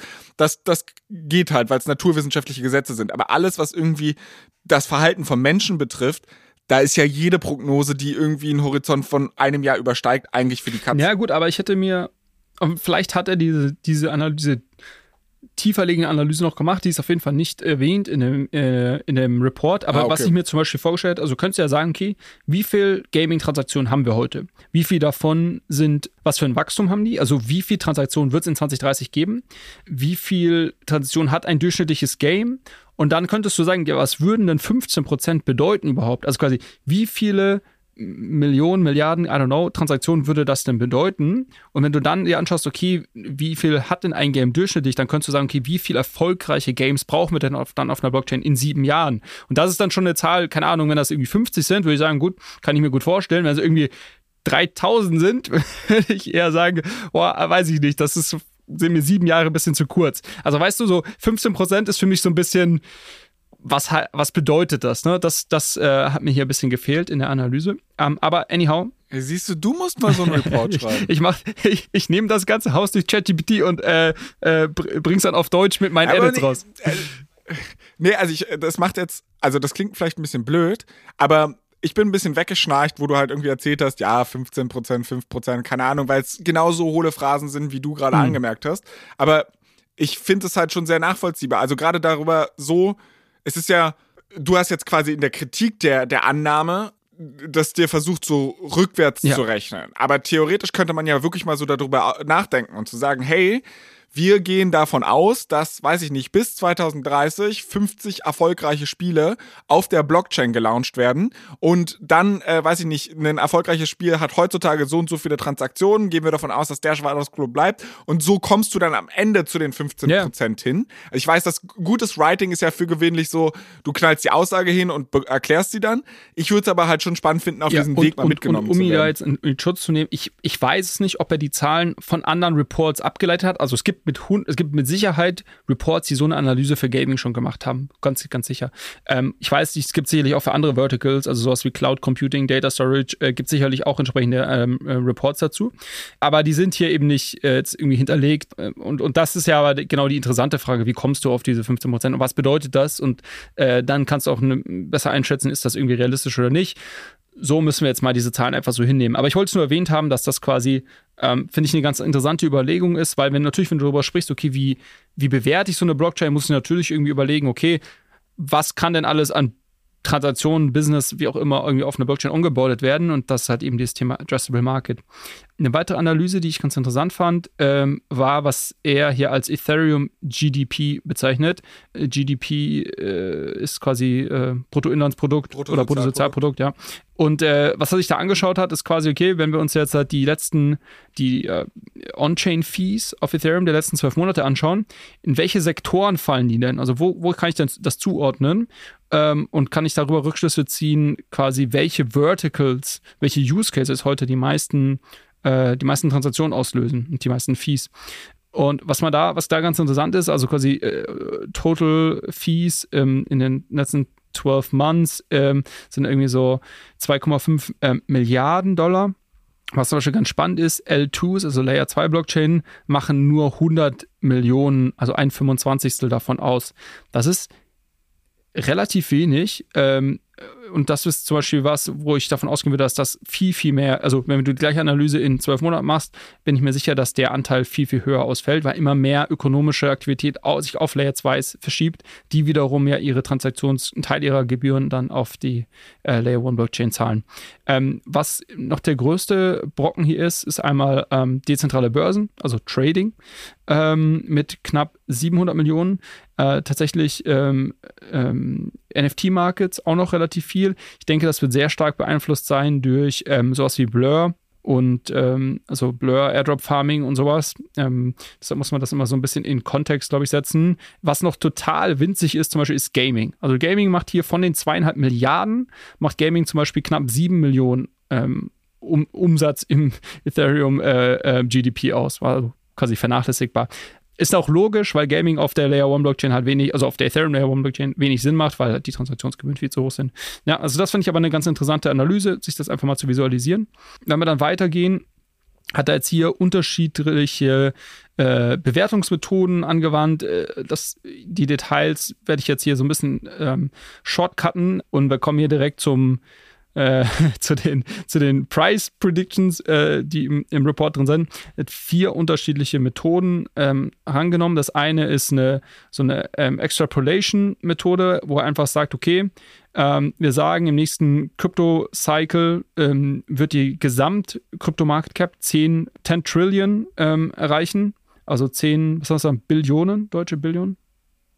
Nee, äh, ja, deutsche Billionen. Billionen genau. äh, zur, also 10.000 10 Milliarden. Ja. Im letzten Crypto-Cycle, äh, nur kurz um das in, zu, in Relation zu setzen, sind wir bei ungefähr 3 Trillionen, also 3000 Milliarden gepiekt. Das wäre jetzt quasi so ein gutes 3x nochmal auf den, auf den quasi nächsten Cycle-Peak. Halt halte ich jetzt nicht für, für super unrealistisch. Also, das ist jetzt was, wo ich sagen würde, okay, ist sicherlich irgendwie eine bullische These, aber okay. Und er sagt quasi, dass ähm, Bitcoin und Ethereum 50% Market Share haben werden und er glaubt, dass ähm, äh, sie, äh, wie sie projecten, dass Ethereum ähm, ähm, in der Range von einer bis zweieinhalb Trillion, nee, 1 bis 2,5 äh, äh, Trillion ähm, ähm, in diesem, von diesem Market Cap haben werden. Ähm, und dann kommst du halt auf einen Present Value von irgendwie 7.400 Dollar und auf einen Terminal Value von 14.500 Dollar. Äh, ich lasse die Zahlen einfach mal so stehen das ist die, die Idee dahinter. Zweite Bewertungsmethode ähm, ist eher über Cycles zu gehen, äh, über die vergangenen Cycles. Ähm, er sagt quasi, okay, ähm, basiert auf den KPIs, die wir in den letzten beiden Cycles äh, gesehen haben, ähm, gehen wir davon aus, dass ein, ein, weiterer Cycle kommt, der aber diminishing returns hat. Das heißt, das ist was, was du gesehen hast, zum Beispiel in den, in den Crypto-Cycles, dass es von Cycle zu Cycle die Returns runtergegangen sind. Also Bitcoin irgendwie zwischen, weiß ich nicht, 2009 und 13 hat irgendwie ein paar zigtausend Prozent Return gemacht, zwischen 2013 und 17 äh, dann schon weniger und zwischen 2018 und 21 dann jetzt irgendwie noch, keine Ahnung, ein paar hundert Prozent gemacht oder sowas. Und du könntest aber sagen, okay, jetzt im nächsten Cycle zwischen 2022 äh, und whatever, 26 wird Bitcoin vielleicht noch irgendwie ein 3, 4x hinlegen, keine Ahnung. So, das ist quasi die, diese Idee von Diminishing Returns. Und da kommt er auf einen Present Value von 6,8.000 Dollar äh, und Terminal Value von 13.400 Dollar. Ähm, dann äh, hat er noch zwei Discounted Cashflow Methoden. Äh, die eine, die sich an diesem Total Addressable Market, also das, was wir gerade besprochen haben, orientiert ähm, und sagt quasi, Ethereum wird ein 50% Market Capture oder Marktanteil haben im quasi in den L1-Blockchains, also du hast Solana, du hast irgendwie das Cosmos-Ökosystem und so weiter und äh, auf Smart Contract-Blockchains, also da ist Bitcoin jetzt nicht dabei, muss man sagen, na, natürlich, ähm, hat Ethereum quasi einen Marktanteil von 50 Prozent, was natürlich viel, viel weniger ist als das, was sie heute haben, aber ist, glaube ich, äh, realistisch, dass das weiter abnehmen wird, weil andere Ökosysteme natürlich wachsen werden. Free Cashflow Multiple 25, keine Veränderung im Token Supply, äh, 12% Discount Rate, kommt er auf einen Present Value von 6.500 Dollar, äh, Terminal Value von 14.000 Dollar 250. Und dann noch eine weitere Discounted Cashflow Methode mit einem Simple Revenue Growth. Er sagt einfach, okay, sie gehen davon aus, dass 30%, äh, dass es ein 30% Revenue Growth year over year gibt, äh, über 10 Jahre und er nutzt dafür die 2022er Revenues, also in Klammern Bear Market, und kommt dann auf einen Present Value von 780, äh, 38 Dollar und einem Terminal Value von 1600 Dollar. Wenn man die gleiche Analyse mit 2021er Zahlen macht, das sind natürlich Bull Market Zahlen, ähm, dann kommt man auf einen Present Value von 1700 Dollar, das ist ziemlich nah dran an dem, was wir gerade haben, und einen Terminal Value von 3780 Dollar. So, jetzt könnten wir hier wahrscheinlich eine Stunde darüber diskutieren, warum diese unterschiedlichen Methoden richtig oder falsch sind, ob das total hochgeschätzt ist oder auch nicht. Glaube ich, bringt uns jetzt nicht weiter. Ich wollte es einfach mal präsentieren. Es gibt unterschiedliche Arten und Weisen, wie man drüber nachdenken kann. Das sind die Zahlen, die bei ihm dabei rauskommen. Ähm, und ich bin mir sicher, wenn man da irgendwie seine Subscription hat, dann kann man da noch viel, viel tiefer einsteigen. Ähm, was ich spannend finde, ähm, ist äh, eher noch ähm, der Impact, den Layer 2 Blockchains haben. Ja, weil du wirst ja jetzt einen Effekt sehen in nächster Zeit, also wenn du jetzt Ethereum bewerten willst. Äh, du wirst natürlich einen Effekt sehen, dass immer mehr Transaktionen, immer mehr Aktivität auf die Layer 2s geht. Das führt dazu, zunächst einmal, dass quasi die Transaction Fees nicht mehr auf der Layer 1 stattfinden, sondern auf der Layer 2. Und aber natürlich die Layer 2 Blockchain ähm, diese Transaktionen alle zusammenbündelt und dann auf der Layer 1 Blockchain ähm, publiziert oder dort speichert was wiederum Transaktionskosten auslöst. Ähm, und die, die Frage ist halt ein bisschen, was ist der, was ist der Net-Effekt davon? Ähm, und, und wie musst du das eigentlich reinmodellieren? Und den so weit ist er nicht gegangen, aber er spricht das Thema schon an, äh, äh, der Layer 2s. Und was man sehen kann, ist, dass heute ungefähr 75 Prozent, also auf Arbitrum Optimism, ungefähr 75 Prozent der Transaktionskosten darauf, dafür draufgehen, die Daten auf der Layer 1 Blockchain zu speichern. Das heißt, die haben eine Marge von, von 25 Prozent und äh, 75 Prozent der Kosten gehen dafür drauf, das eben auf Ethereum zu speichern. Aber diese Transaktionskosten sind natürlich viel geringer. Also man kann das jetzt, eine, ein Swap auf Uniswap heute kostet mich, ah, keine Ahnung, 10 Dollar, 12 Dollar, weiß nicht, auf Ethereum. Wenn ich das gleiche auf Arbitrum mache, kostet mich das irgendwie 50 Cent. Ja? Und, und somit von diesen 50 Cent gehen 75 Prozent auf die Layer 1 Blockchain. Und somit ist das quasi schon viel, viel weniger. Und du brauchst quasi. Ja, wobei, aber die, aber die Leute wiederum, dadurch, dass du halt nicht so einen krassen Penalty-Mechanismus hast, weil, also bevor ich auf Uniswap irgendwas für 12 Dollar tausche, überlege ich halt dreimal. Wenn ich halt irgendwie das für 75 Cent oder sowas mache, dann easy peasy, gib ihm, weißt du? Und Richtig. damit hast du wieder halt den Mengen. Aber das ist genau die, die, die, die äh, entscheidende Frage. Inwiefern kompensiert genau. die Menge die, genau. die ähm, genau. Kosten? Du musst quasi, der Case muss quasi sein, dass Scaling via Layer 2 Blockchains gut funktioniert und dass die, die so viele Transaktionen, so viele Apps, Games, was auch immer auf Layer 2 stattfinden, dass das die Menge an Transaktionen das kompensiert, was dadurch verloren geht, dass die Apps nicht mehr selber auf Ethereum ähm, die Transaktion machen. Und das ist, glaube ich, eine ganz, ganz spannende Überlegung. Er spricht das so ein bisschen an, zeigt am Hand von Uniswap, wie sich die Unit Economics verändern, wenn Uniswap ähm, auf einer Layer, also heute findet ein Großteil der ökonomischen Aktivität auf Uniswap immer noch auf Ethereum Mainnet statt. Und ja, die sind auch live auf den Layer 2s, ähm, aber der Großteil des Tradings ist immer noch auf Mainnet. Wenn sich das verschiebt, ist aber ein ganz interessanter Effekt, dass natürlich die Unit Economics von Uniswap viel besser werden, weil heute gibt Uniswap rund 40 Prozent ihrer Umsätze dafür aus, quasi Transaktionsgebühren auf Ethereum zu bezahlen. Ja, wenn sie das auf einer Layer 2 machen, haben sie eine, äh, reduziert sich das um einen Faktor und sie haben halt irgendwie nur noch 5% oder sowas. Und somit haben sie, haben sie plötzlich eine Marge von irgendwie 95%. Äh, und das ist natürlich für Uniswap auch, auch super interessant. Also, das ist, finde ich, noch ein ganz spannendes Beispiel, äh, was er aufführt. Und genau der letzten Punkt, den ich machen wollte, Wobei man ja schon davon ausgehen würde, dass dann irgendein Competitor diese Marge wegcompeten sollte. Ne? Also in dem Augenblick, wo ich halt irgendwo sehe, dass 95% Marge sind, dann äh, biete ich halt 94% Marge an und müsste theoretisch alle Nutzer gewinnen. Äh, wem bietest du die Marge an? Ne, also ich bin, ne, ne, ne, die nehme ich mir selbst. Also ich meine, so wie ich das verstanden habe, kann ich doch sowieso alles copy-pasten in der Web3-Welt, weil alles super offen ist. Und wenn ich irgendwo ein Protokoll sehe, was 95% Marge macht, dann sage ich halt, okay, ich nehme nur 94% Marge. Also Jeff Bezos hat immer gesagt, your margin is my ja, opportunity. Ja, was du ansprichst, ist das Thema, dass es quasi keine Transaktionsgebühren äh, gibt oder, oder, oder sowas. Ähm, das Problem, was du aber hast, ist, dass du ja, also Uniswap selber verdient ja heute nichts. Die geben ja quasi 100% dessen, was sie wirtschaften, weiter an die Leute, die Liquidität bereitstellen. Und somit ist dieses Race to the Bottom schwierig, in, in dem speziellen äh, Use Case, ähm, weil du musst natürlich irgendwas haben, was du Leute ausschütten kannst, um Liquidität äh, bereitzustellen. Und wenn du sagst, okay, ich hebe überhaupt keine Gebühren, äh, quasi der, der, der, der Case, äh, dann hast du auch weniger, was du an andere rausgeben kannst, dann hast du keine Liquidität, keine guten Preise und so weiter. Also es ist, wird, wird da schon sich irgendeine, irgendeine Balance finden. der letzte Punkt, den ich noch zu dem Report machen wollte, ähm, also mein Fazit dazu ist, es ist, glaube ich, sehr umfassend. Ich glaube, es ist eher, es ist primär, richtet sich an Leute, die wenig Ahnung äh, von Ethereum davor hatten und wirklich so dieses allumfassende, was ist das Geschäftsmodell, wie funktioniert das, warum wächst das und so weiter, alles verstehen wollen. Und die tatsächlich jetzt diese, diese Analysen und Valuation-Methoden, die ich auch gerade kurz angerissen habe, das sind relativ wenige Seiten letztendlich. Also das ist jetzt, ich fand es cool, aber hat mich jetzt auch nicht umgehauen. Da habe ich schon viel detailliertere Analysen dazu gelesen. Ne? Ähm. Aber es ist ja, also wenn du dir halt mal anguckst, ich meine, so der super mega Krypto-Hedgefonds, der braucht das genau. jetzt wahrscheinlich nicht, weil der beschäftigt eine Armada von Analysten.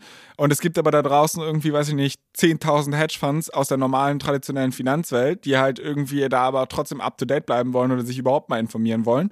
Und bevor die irgendeinen Quant für 200, 300, 400k einstellen, ist es halt ein leichtes, irgendwie 5.000 Euro für so einen Report auszunehmen und dann halt so, so ein Ethereum für Dummy Hedgefondsmanager, genau. würde ich genau. mal das, Ich glaube, das, das ist ein sehr gutes Fazit. Es ist ein, äh, ein Ethereum für Dummy Hedgefondsmanager.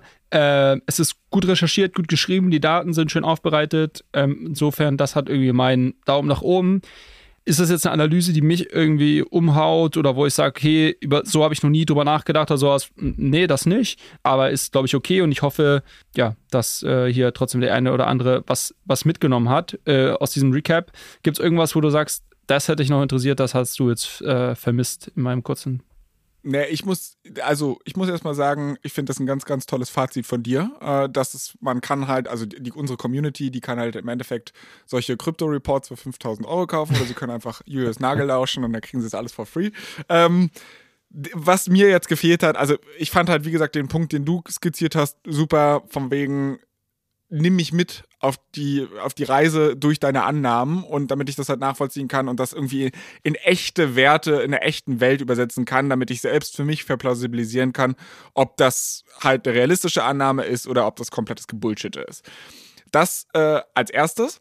Als zweites, ich halte von diesen Zahlenbeispielen überhaupt nichts. Also das ist nur, nur meine Meinung davon, weil ich mir so denke, also methodisch auch brutal, also bloß weil ich halt irgendwie im, im Grundprinzip halt eine Discounted Cashflow-Analyse gemacht habe, kommt es trotzdem tausendmal anders, als es, als, mm. als es dort mm. dargestellt wird. Also schon alleine, du hast irgendwie, das ist bei mir hängen geblieben, Discount Rate von 12%, wo ich mir denke, Alter, bei, bei einem Asset, was so volatil ist wie Ethereum, I don't know, wo du da 12% Discount Rate hernimmst, so das müsste man, um dem Risiko vielleicht auch ein bisschen mehr Raum zu geben, würde ich da halt mal eine sehr viel höhere Zinssatz anlegen. So, das ist ein Gedanke, den ich gehabt habe. Und dann geht man natürlich sehr schnell in krasse Methodenkritik rein. Und ich glaube, es geht halt hier eher bei Ethereum oder nimm jede andere Blockchain, ist so neu im Zeitstrahl der Finanzhistorie oder der, weiß ich nicht, Technologie der Menschheit überhaupt dass ich sage, wir können sehr schwer abschätzen, in welche Richtung es geht.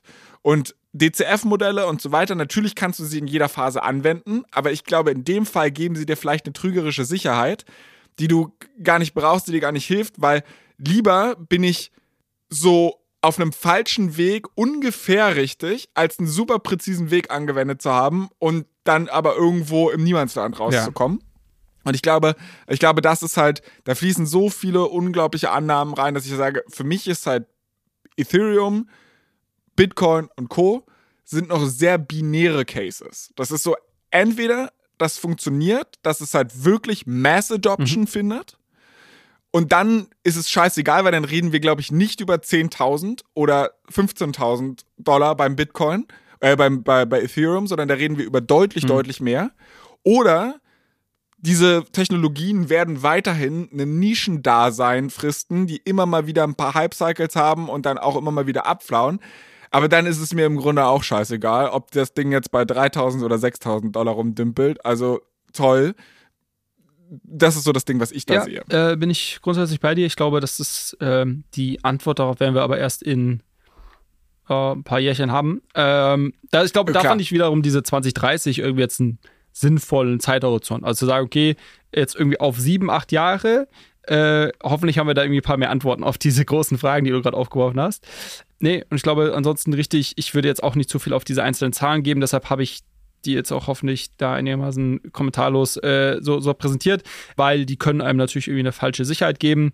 Ich finde viel wichtiger, dass man sich anschaut, okay, macht das irgendwie macht das irgendwo Sinn für einen, so eine Art Blockchain, also Infrastruktur. Und da übrigens hat er, achso, das war der allerletzte Punkt, äh, und dann lasse ich dich auch in deinen äh, wohlverdienten Feierabend gehen. Äh, äh, der allerletzte Punkt, er hatte noch äh, auf LinkedIn einen, einen, ganz guten Post gemacht, den habe ich gesehen, wo er so ein bisschen beschrieben hat, dass er glaubt, dass diese Kritik dahingehend, dass jede einzelne, also da ging es um WorldCoin, um PayPal, dass quasi jetzt Applikationen auf Ethereum aufbauen, die vielleicht nicht wirklich dezentral sind, oder eigentlich gar nicht dezentral sind. Ähm, und ich fand das Framing ganz schön, wie er das ge gesagt hat, wo er gesagt hat, Leute, ihr denkt falsch drüber nach. Die Art und Weise, wie ihr drüber nachdenken solltet, ist, vergleicht das mit, mit dem Internet. Es gibt das Internet, das ist offen, jeder kann drauf aufbauen. Es ist äh, dezentral im Sinne von keiner äh, besitzt das. Ähm, es gibt ganz, ganz viele Knoten. Ähm, es gibt offene Standards, wie jetzt im E-Mail äh, SMTP oder sowas, gibt quasi offene Protokolle, die jeder für sich verwenden kann. Also Google, Google Mail ist quasi ein centralized Product, was aber auf einen komplett dezentralen und offenen Stack aufbaut, ne? also unterschiedliche Protokolle im Internet. Und quasi er sagt, hey, so sollte man drüber nachdenken. Ethereum ist ein neutraler, offener Technologie-Stack, auf dem jetzt sehr, sehr viel aufgebaut wird. Und da wird noch viel, viel mehr drauf aufgebaut werden in Zukunft. Ähm, und ob jetzt am Ende des Tages dann, keine Ahnung, ähm, PayPal ein Centra Centralized Stablecoin drauf aufbaut, ähm, das sollte nicht quasi die Kritik sein, sondern, äh, oder das sollte nicht der Fokuspunkt sein, sondern der Fokuspunkt sollte sein, dass wir es schaffen, überhaupt so einen neutralen Base Layer zu haben, der quasi ähm, ähm, sehr viel Applikationen und so weiter erstmal ermöglicht. Und das finde ich ganz schön, ähm, vielleicht als, als Wort zum Sonntag hier. Ähm, das hat mir gut gefallen. Ich werd, kann den LinkedIn-Post gerne in die, in die Show Notes packen. Und ja. Das finde ich, also ich verstehe total, was du damit sagen willst und ich würde das auch unterschreiben. Ich glaube nur trotzdem, dass die Aufregung darum, ob das jetzt zentrale Produkte sind, die darauf aufgebaut werden, ist schon eine wichtige Debatte, die es zu führen gilt. Weil wir haben natürlich im Crypto-Space gibt es dieses Versprechen der Dezentralität, dieses äh, Ownership, die jede Person dann an allem so ein bisschen hat. Und dann passieren halt Sachen wie Celsius, wo sich halt herausstellt, dass das doch zentralisierte Produkte sind und nicht dezentral.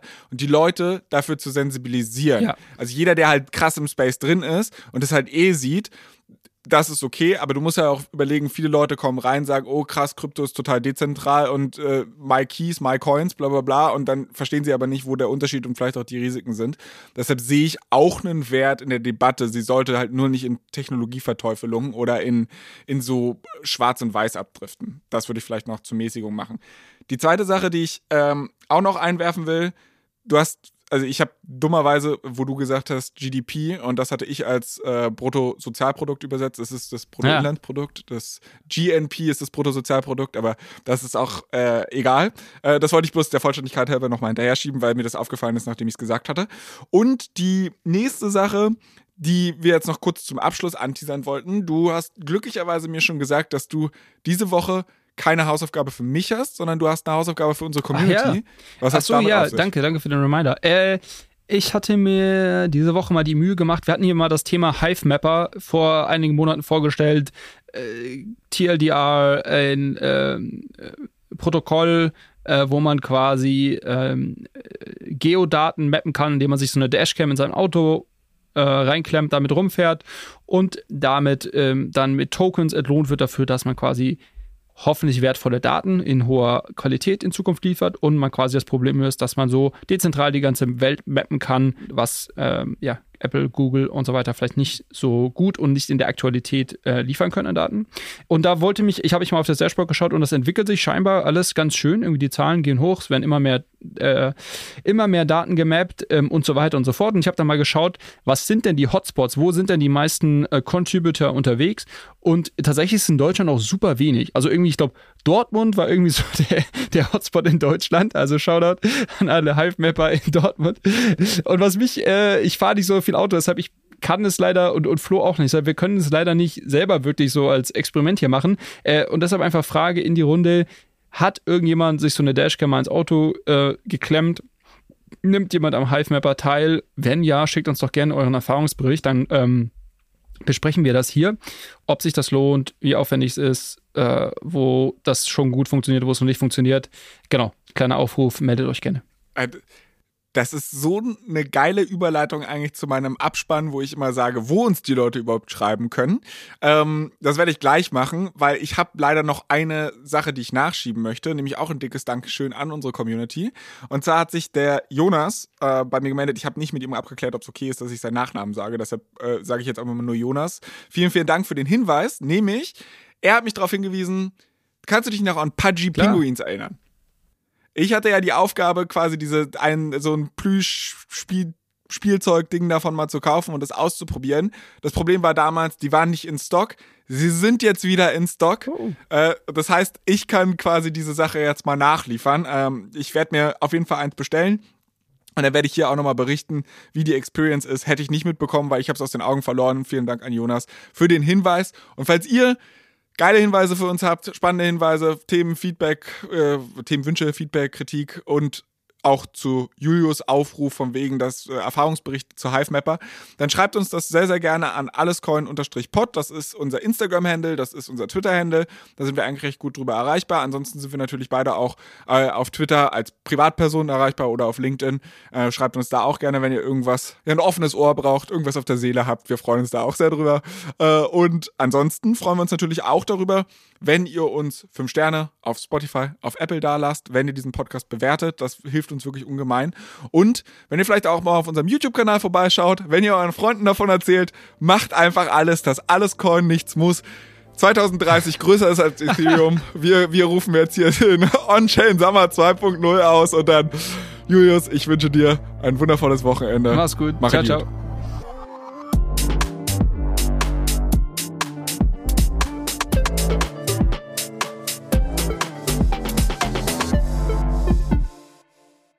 Dieser Podcast wird produziert von Podstars bei OMR.